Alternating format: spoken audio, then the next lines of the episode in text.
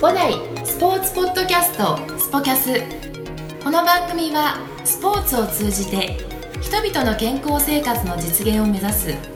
五大グループの提供でお届けいたしますはい、えー、では今日は船橋支店の小山コーチです。よろしくお願いします。よろしくお願いしお願いしまます。はい、じゃあ、えー、っと、 小山さん、はいえー、久しぶりですね。す。はい。もうなかなか会う機会がな会い。う機会がない。はい。えー、あのー、なんかこういう形でね、あのこの前もゴーちゃんとあの話したの聞いたポッドキャストで、それだゴープロと。すみません、まだ聞あ聞いてないあはい、す本当みません。大丈夫聞いてでおすきます。え大丈夫です、あの大体ねあのポッドキャストここで始めて、はい小山さんが流れる日は多分18人目か19人目とかになるんはずなんですけど、はい。はい。まあ大体ねあのうちのコーチたちねあなんか知ってますみたい な感じででいいんですよこれはぼちぼち、はいあの広がっていける広がってでいくも、はいなんとえー、なんとですよはい。皆さん、えー、ポッドキャスト今累計5万ダウンロードを超えてるんですよそんなに。そんなに5万ダウンロードって俺そんな思わな くて、うん、いやまさかそんなにねいやリピーターの方がねあーいたりとかちょっとダウンロードしてくえださっーたダウンロードしてくださったりとかあとは、ね、ちょっと興味がある方、うんうんまあ、陰ながら応援してくれてる方もはいいらっしゃるんですけど、まあ、ぜひねあのレビューにもね書いてもらえレビューを書いていただくと嬉しいなとか広思ってげるて今日いけねるこのよう頃に。はい。これでヒット数をヒット数を稼げるように。そう、はい小山さんで、ちょっとはいトークは苦手ですけども。えー知ってます、はいまあ、知ってますも何も、えーまずちょっと説明をすると、えーはい僕と小山コーチは、えーいつから中学生から、中学生の、うん、中まあでも中1ぐらいだよねそうです出ね会ったのね、はいからのあの付き合いなんですけど、まあ、お互いテニスをね、はいやっていて小山コーチは福岡県出身でそうですねえー博多博多弁丸出し博多弁丸出しの、え えまあ、出会った時はねあのなんかすごいあのなんか正直言って田舎くせえなこいつとか思って なんとかしようととかもうね思いっきり田舎も丸出しねでやってきた関東にもうすごい緊張してきたのをそうだよね思い出しますねねえはたえっとあれなんなんかさナイキのイベントだったんだよねそうですそうですあの出会ったのね、い、うん有明でナイキが主催するえー、なナんイかキキャンプせナイキキャンプのなんかセレクシセレョンクションみたいなやつだってねそれに合格するとあの1年間ナイキのサポートを受けれるっていうそうで受けたよね受けたねえそう小山コーチは、えー、ともう小学生の頃からまあ俺たちの代ではねもはいうあれだったよねあのスーパースターだったよ ねもうトップクラスだったもんねジュニアの時もねそ当時はねえはいでちょっとあの改めて、まあ、知らない人もいると思うんで、はいあの聞いてくれるであろう方に、はい聞いて今聞いてらっしゃる方に説明すると、はいえ12歳以下から花咲いた、そうですね、うんアンダーテニスの試合ってアンダー1214、えー、1618っていう形でね、あのー分かれてるんですけど、えー、と12の時は、 12歳以下の、うんえー錦織君もうん、準あ優勝かなしたのからあの全国選抜ジュニアっていう,、うんうんうんうんあの千葉県うんの TTC でうんうんうん行われる大会で、うんえ2回目うのん全国大会出場で、うんえー準優勝アンダー12で全国準優勝しましてうんでそれがきっかけで、うんこういろいろと遠征にも行けるようになりましそてこからスタートしたんだ旅が、はいなるほどで14は10 14歳以下の時に13歳かな13歳の時の RSK 全国戦 RSK か、お岡山の岡山のね、あのー、14歳以下だけの大会だよねそうですね、うんでそれでも じゅまたん準優勝しま準し優た、勝あーシルバーコレクターシルバーだんだんシルバーの日の目を見ないねでもすごいそう優ね勝はないんですけど、うんまあ12あの14でぼちぼち勝てるようになってきまして優勝してうんでその時に、うんあの14歳以下の国別対抗戦、うんまあ、あの3人ずつうんうんうんうん各国代表で選ばれるんですけども、うんそこでえ初めて日本代表としてはい選ばれて、プレーすることになりました。そうだったよねはい日本代表だったんだよね。はい。ねえ。日本代表ですよ。はい。ねえ。なんか覚えてるいや、あんな、俺は俺だから、 ああいつあんな、あんなやつは強いんだとか思思った記憶あるのよ中学生の時は。そうあのーまあ、小さいながら、そ あんなやつとか出てこの、ないい。や、日の丸 を、仲いいんですよ、僕ら。え背負う、こう、重圧みたいなのを初めて感じてえ。、うん。あの本当に試合のウォーミングアップやってる時うに、んこうグリップの持ち方をうん忘れちゃって、あ、それぐらい緊張したんだ。あもうド緊張してえもともと上がり症ではあったんですけど、うんやっぱりその重圧っていうのをすごい感じることができたのは本当にいい経験できたなとえ思いねますね、えいや、まあ、あの、ある程度凄さが伝わったのとは思うんですけど、 はいねえ、はいえーまあ、16歳か18歳かと、で、ね、高校にね、えー入るにあた、入学するにあたって、えー福岡から、はいえー神奈川にね、そうですね来ましたね。はいどちらの高校にあの神奈川の湘南工科大学附属高校という、あの名門ですね。テニスの名門校に、名門校に。はいうん。ねえ、あのー歴、今までね、インターハイでもね、はい何回も、ね、と優勝してるね。はい、あれ結局あれのその3年間で団体って優勝できたのインターハイってやえっ、と準優勝っぱ準優勝だったんですまた そいやまた準優勝だったまた準優勝勝だったんですそうなんですよいやすごいよねでもねなんなどんな時でもでも決勝の舞台にはちゃんとねには立ってるんだよってねいう、うはいんその経験は経験はすごい生きてますねはいで18歳、まあじゅまあ、高校生までだもんね18歳以下で、で大学は、えー法政大学に、はいえー入学して、はいえー法政大学でも、えーどうでしたえーそこでうんあの新進大会って覚えてる全身あの関東ではうん優勝をうんそのあたりでしまして、関東あ久しぶりの関関東学生ね関東学生関東学生で優勝でした優勝して、うんでその時がダブルスだったんですけどうん高校の時に練習してきたことがやっとこう身になり始めて、うんシングルそのとあの小さい頃はシングル中心でやってたんですけうど、ん高校大学とこう恩師がダブルスにお前はもっとやるべきだっていうことでうん重きを置いて、うんまあやって初めてこう大学であの実を結んだというか、うん結果につながった部分があってダブルスがそう優勝して、ダブルス何優勝したのその夏間夏のあまた関東学生ねああなあ夏の関東学生もダブルス優勝したそうのうん春の関東学生はうんやっぱり準優勝、やっぱり準優 勝あでも春かもダブルス優勝してん準優勝してんだあそ本当うしたんですよな何年生の時えっとね、ん三三4年生かなあ最後じゃああ3年生か3年生だうんうんうん当時、まあ、あの強かった落合軸丸組って、うんうんうんあの石崎君は覚えてると思うんですけど、覚えてる覚えてるはい、めちゃくちゃ強いペアうんにコテンパンに決勝でやられるっていうだからそれが準優勝だったんですそうです、えっ、ー、と春間がはで夏間は優勝でしたんですうんい、でインカレうんあるじゃないうんうですか、んインカレでん第一シードになったんですよ、あ第一シードだったけどあれ だあれだあのそうですい一回戦に負けたの一回戦あわ俺らそれだもう覚えてる覚えてる覚えてるすごい覚えてるれんはいインインカレ負けたんだよね一回戦でそうねインカレで負けたうんあれあれはね笑った笑笑われました笑ったみんなにねはいうんもう人生で一番こうなんかそうやらかしたなんかあのー、小山さんそういうなんか星のもとに変わってるとこあるよねなんかなんかそういうところ爪が甘かった ですねはい爪が甘い爪が甘いはいうん知ってるはいうん先生いやいやあでもねそういった形で、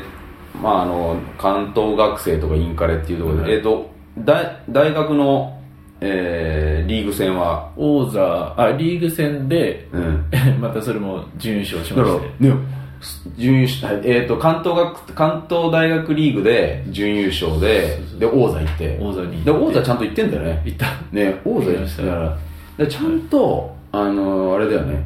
12歳からそのスタートからして大学までのそのねえーところでちゃんと全国大会でち一応ゃそんこちではゃんとねはいちゃんとそこまで上がってるよねはいすごいよねはい頑張りましたいやすごいと思う本当にうんなんかねそうまあそういうすごい人なん ですよでで、えー、とまずあの久しぶりにちょっとこういう機会なんで、はいえー聞きたいのはあのテニスをまず始めたきっかけ、はいまあ、あ簡の単に、始めたきっかけはもう両親がうんテニス、すごいテニス好きでうんであの市営のコートにうんこう、まあ、僕は幼少期、うもう今でも覚えてるんですけど、うん3歳ぐらいの時うに、んうんうんまあ、コートに連れて行かれて、うん僕が一人っ子うん伊崎君と一緒に、はいこう一人っ子でしたから、はいええ遊ぶ相手がいなくて、うんうんで親はテニス楽しんでますから、うんやることないなと思ったら、うんやっぱりこう壁打ちが横にあって、うんでもやっぱ暇だからそこでこうポンポンポンポンやってるうちになんだこれうまい面白いな、うんやってるうちに、うんこうだんだんだんだんこうテニスの面白さに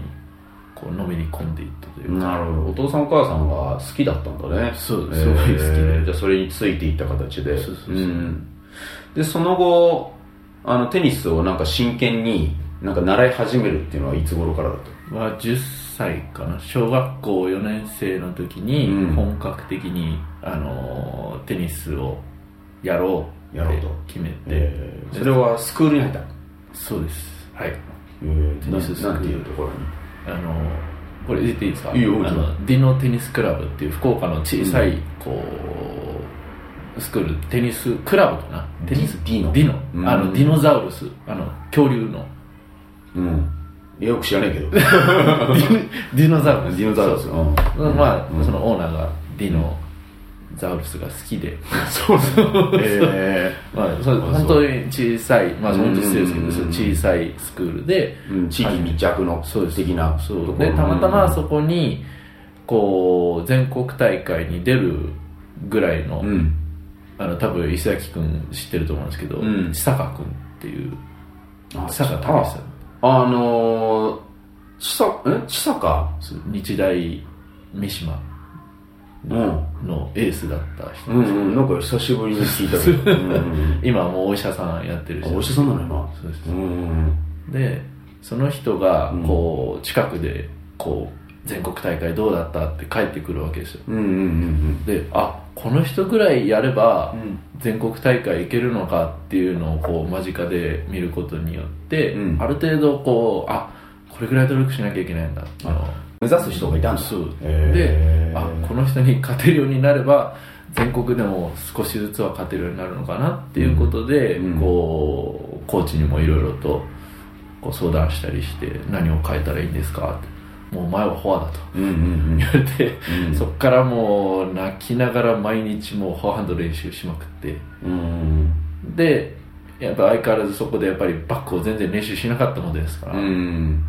いま、未だにこうんうバックはうん。ちょっと苦手、 僕苦手な実は苦手ですのあ、そうなんだ。はいうん、知ってたけど。 狙われましたからね。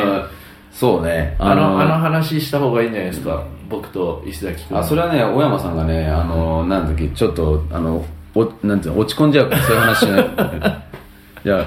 まあ、後でするけど、あ違う。いや、でも、あのーなんかその、ところで、はいえーそういう出会いがあって、うんなんかあもっと俺こうしなきゃみたいなっていうところがあったっていうのはでもそういう出会いってさあのなんか、まあ、偶然なんだけどありがたいよいやね本当に今思うとねもうその両親に感謝もしてるし、うんうんそういうところで練習をまずさせてもらえた。そうライバルになる目指すべき人がこうやっていたっていうたのはまね、たまいたんだけ大きいど、よねうんまあ、その人にも本当に出会えたことはラッキーだったと思うし、うんなかなか普通そういう存在って福岡じゃなかなか出会えない。うんまあねまあまあねその福岡でいうとまああのイメージでいうとね柳川高校とかってなってくるからでもそれまではねその高校に入るまではねなかなか、ね、出会えないっていうかねそうですねん、そうなんだねでも、えっとその後それで、えー、リノうん、テにテニスクラブにでそこで習って、うんでそのほら14歳以下で日本代表になるまでになったわけじゃない、そう中学生まではそこを、そこで中3まではそこでそこでやって、うん、でそこからうん高校に、で高校に行ってっていう形で、そうかで高校の時はなんで神奈川に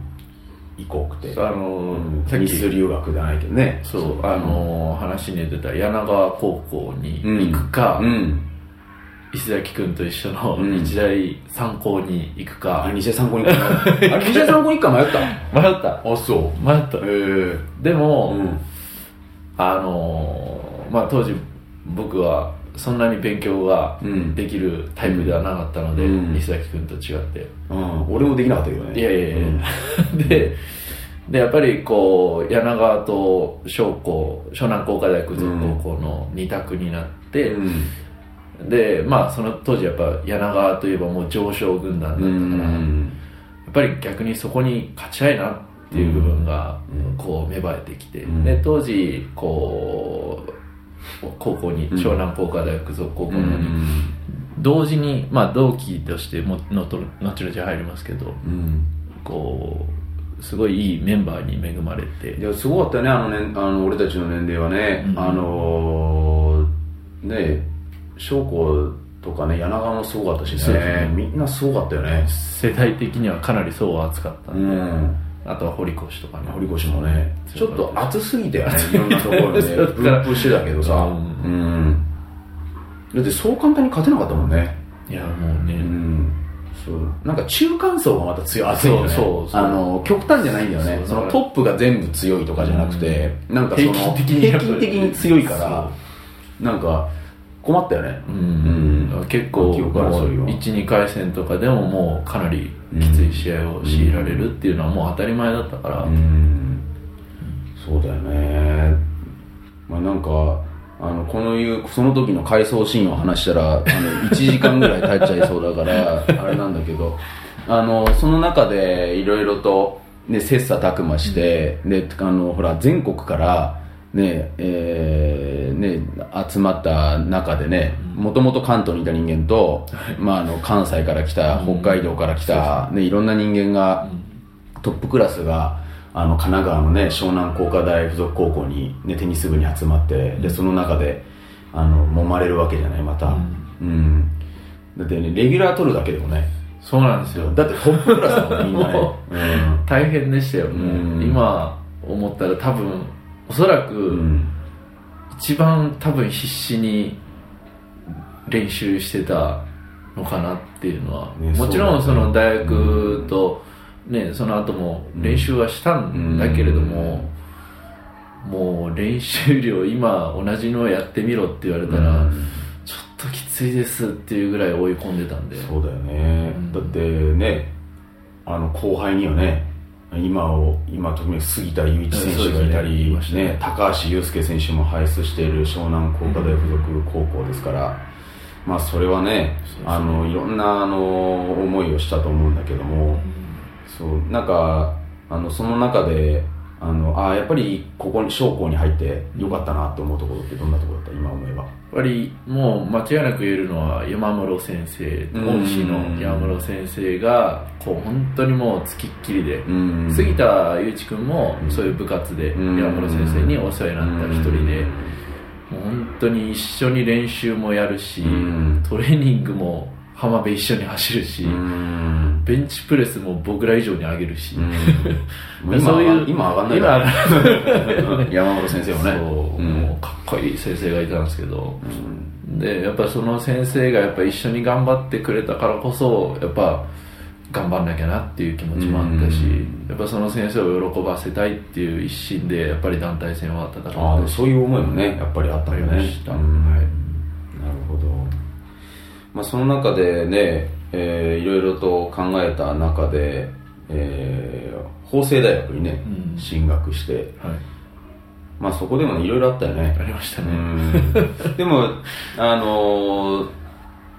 その法政大学からうんで4年間、またそのね、えー関東学生を優勝して、えーね、インカレでも活躍をして、で、大学では王座っていうね、一つの、あのー目標というか、みんなが目指すべきところの部分で、で、王座の出場をね、で、っていう経験をして、で、あのーなんかそういった中で、うんあのテニスを通していろいろと人生を歩んできたわけじゃないですか、はいうん、なんかそこの中から、ね、学んだことっていうのは大学まで一括りとして学生時代って今振り返ったらどういうところやっぱり人と同じことをやっていては、うんそこそこで終わってしまうんだなっていうのを、んこうやっぱり上に自分よりも上に行く選手はやっぱり人知れず努力してたし、んこうなんてことない動作なんだけどすごいいろんなこと考えてるんだなっていうのをやっぱふとした会話とか試合会場とかで話す時にうんああやっぱすごいやってんだなっていうあのをあなるほどね感じて、うんうんうんそれは後々にも行きましたねそういう経験は。なるほどねでその後さあれじゃないあのー実業団に行ったじゃないはいで、まあ、伊予銀行っていうねはいあの愛媛県にある、はいね、ところに行って銀行員なんだよねね今本当本当なんかお前さん銀行員って銀行員だったのと思う元銀行員元銀行員ね、はいえー愛媛銀行でね愛媛じゃない伊予銀行ごめんなさい愛媛の伊予銀行そうでですねえーテニス部にね、うんえー実業団があるんですけどね今今もでもねうん伊予銀行ってね今2勝日本リーグやってね大活躍してますけどそうですねうん、あの、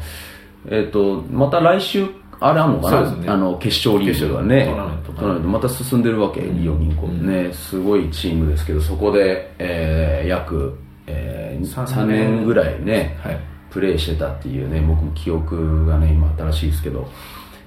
えーそこの中で、あの3年間プレーした後に、あのプロ転向したじゃないですか。そうですねうんはいちょっとその辺も聞きたいなと思ってて、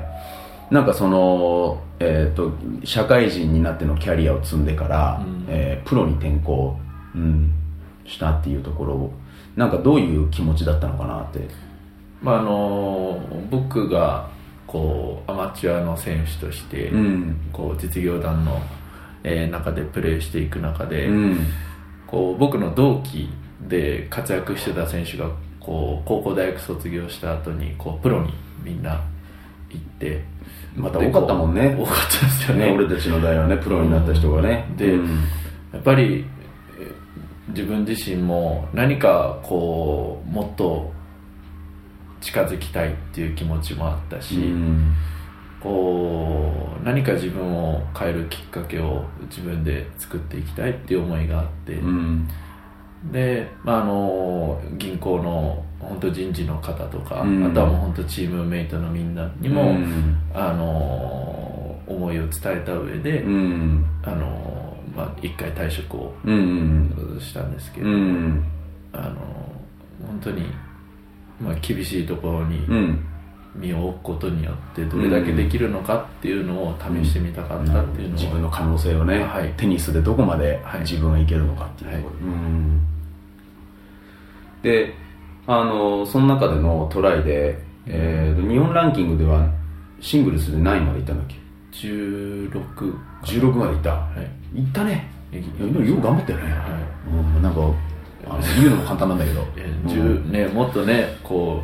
う10位以内とか、まあトップ10っていうのはねトップ10っていうのは自分の中では、うんうんうんいやこう16位って俺ねすごい立派だと思うようん16位ってやっぱすあの試合ねどんどん回ってねコンスタントに結構ねレベル高い試合でねだってタイトルなんか優勝とか準優勝とかしてないとさポイントも稼げないしねそうですね、うん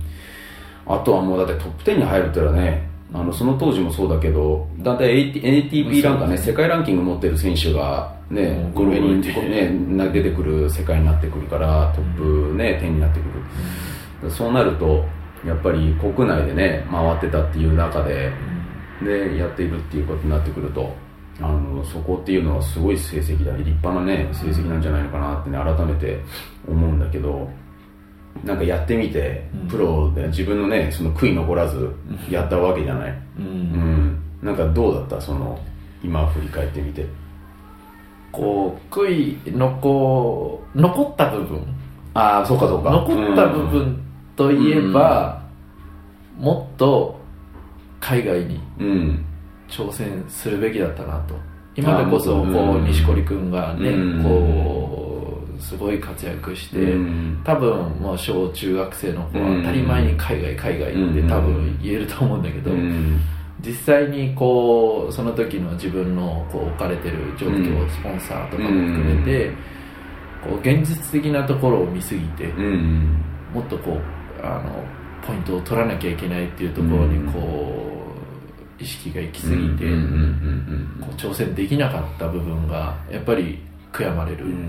んもう本当にもう、まあ、変な話ですけど、うんもうどっかにお願いして、うんお金借りてでうもん行くぐらい多分、それぐらいがむしゃらにやらないと、うんもっと上にはいけなかったんだろうなっていうのは実際思うし、なるほどねただそういう失敗というか自分が学んできたことをこう若い子たちには伝えていけるから、うんうんここまでしかいけないんだぞ、うんこれだけ成績出してもっていうのは言えるから、うんそういう部分では僕にしか使えまあ僕になら伝える部分はあるのかなっていうのを感じますね、そうだね、そうかあのやっぱりねこれはねあのどの、ね、スポーツ選手も一緒でやっぱり海外にね、ま、あの回って結果を出していくためにはそれなりのねあの資金も必要でで時間も必要で。うん、でそうなってくるとねやっぱりあじゃあここで自分にどういうタイミングで投資するべきなのか、どういう判断をするのかっていうねその時はね難しいよねそうですねねあの俺は経験したことないけどその、うん、なんだろう海外に行くべきなのかとかっていうところの部分はなんかよくはあの、ね、想像につくけれども、うん、でもなんかねなかなかそういうことをね経験したあのコーチっていうのはいないと思うんで。そうですねでまあ、今ね現在ね、えー指導者として、はいえー歩んでいる小山コーチなんだけれども、はいうん、なんかあの今そういったことを今いろいろ経験して、でまたその今さっきですけどね子供たちに対してうんそういったことをね伝えられるようなあのことができるっていうところで、で今はねあの一般のあのテニスをね楽しんであのいらっしゃる方に対してね船橋で、えーレッスンをしながらでまたは今は、えーコーチたちへのねそういったあの技術指導もやってくれているんだけども、なんかそういった中で今あのこれからのあの小山コーチとしてどんなあのコーチさらにねあの歩んでいくのかっていうところとか今どういうビジョンを持ってるのかまあ、もっとこの5代のうん魅力を伝えていける中心的なこう存在になれるかっていうためにも、まあ、まずはやっぱ自分の技術も磨きつつ、うんやっぱ知識も含めて、であとはこう動画とかを通してうんこう伝えていくだけじゃなく、うんまあやっぱり実際こう体験に、うんレッスンに受けてもらって、あこれだけいいボール打つコーチがいるんだっていうのをやっぱ体感してもらって、うんうんでやっぱそこにこう一人でも多く、うんうんまあもちろんねあの入会して楽しんでもらえたらうん一番嬉しいんですけうども、んまあそういうテニスの楽しさとか奥深さを本当にこう他のコーチ以上うにんこう伝えていける存在になれたらいいなってういうのはん思います、そうだね、その小山コーチならではのねそうですねん、苦しい思いも して、えー試合に勝つっていう喜びもね、いろいろと経験をして、うんでもあのそんな本格的なボールをね受けれるっていうスクールも少ないと思うんでそうですぜひねあの特に上級者の、ね、方なんかはねそうですねはいあのぜひ挑んでもらいたいなってもうねおかげさまで、うんあの僕の担当している、うんこう男性のトーナメントクラうんスうんが、うんうんあのほとんどもう定員になってるのなるようにあらなりまして素晴らしいですねああの本当にお客様うんのおかげなんですけれども、うんやっぱそういうこう広めていけ、うんまあ、広めていただけるぐらい、うんこうやっぱりこう信頼関係をうん築いていくのはこう、うん本当に大変だなっていうのを感じるんですけども、やっぱり本当にこう恵まれた環境の中でやらせてもらえてるんだなっていううのをん実感しているところ本で当すね、あの感謝ですよね、はいいやあのそれでテニスを楽しんでっていうね、ですんで、まあ、なんかそういった、あのー思いもね乗せて、ぜひ引き続きっていうところで、あの船橋でね、楽しんでらっしゃる方にも、あのー小山コーチの魅力をそうですね、ねあのこれからもぜひ味わっていただきたいなと思うんですけど、まああのね、なかなかあのこの短い時間で、はいえー小山コーチ丸かじりっていう形で あのいろいろとお話ししたいなと思ったんですけど、はいまあ、あのなかなかね時間も時間なので、はいえー最後にですね、はいえーお客様にですね、はいあのー小山コーチのメッセージをはいいただきたいんですけど、はいはい、まああの本当にレベル関係なく幅広うんいこうレベル、本当にまあ初級の方かうら、ん本当にもう初心者のね初心者のあのまあテニス全くやったことない、うんその本当にもうグリップの握り方もうんこうまだ分かんないんですけどっていう方から、うんこう本当にもう全日本目指したいですっうんていうぐらいの、うん本当にもう熱意のある方までうん幅広くこうテニスの楽しさうんを伝えていける存う在んになっていきたいと思いますし、うんそのためにもこう一日一日をうん大事に、うんまあ、学ぶ姿勢っていうのをしっかりとこうこれから持ちながら持ちながらやっていきたいなと、うんうん、思います。そうですかはいはい、それはなんかあれですよねあの自分の初心証明みたいなあーことそうですねあのお客様あお客さん、お客すいません。今の、今のはカットで。 いかんとなくいいよ別にそのま まそう、まあ、自分のねそういった理想像として持っていながら、うんえーお客様に対してはそそう,、うですねねそういったいろんなね、あのー方たちに向けて、えーはあのね、レッスンをできるうんあことを伝えていきたいとね、うん楽しいからねテニスってねそうですうんね。やっぱりこう、女性陣の方々もそうなんですけど、うんあの、お昼にレッスンやってる方々も、うんきついからもうやめてとか言ってるんですけど、うんやっぱりこう、テニスやってる時すごい、やっぱ目がキラキラしてるんでうんすようんね。うんそういう人たちに対して、こう、受けて、僕のレッスンを受けてもらって、こう、楽しかったよとか、うん前よりもここが上手くなったとかいう声を聞けるのがすごい僕的には嬉しいので、うんまあ、そういうこう新たな気づきとかを、はいあのーより一人でも多く感じていけた、感じていただけたらなとは思いますね、わかりました、はい、でもあの本当にそういったあの純粋な気持ちを引き続き、あのお客様にぶつけていただきたいなと思うんですけど、えー今ね SNS でね今小山コーチの、いえーフォームもね、はいえー絶賛今流して ますのでであのいいボール打ってね、それをねイメージ動画としてね、そうですね捉えていただいて、ね、これからねさらに新しいこと新しい動画とね取り組みを考えていますので、はいえーぜひこれからもね、はい小山、えー元プロの、はいえーね、これからの、ね、ティーチング、コーチングもね、ぜひ、ね、期待していただき両たいと、方できるようにはいはい思いますので、はいえーこれからもよろしくお願いいたします。はいありがとうございましたあ。りがとうございました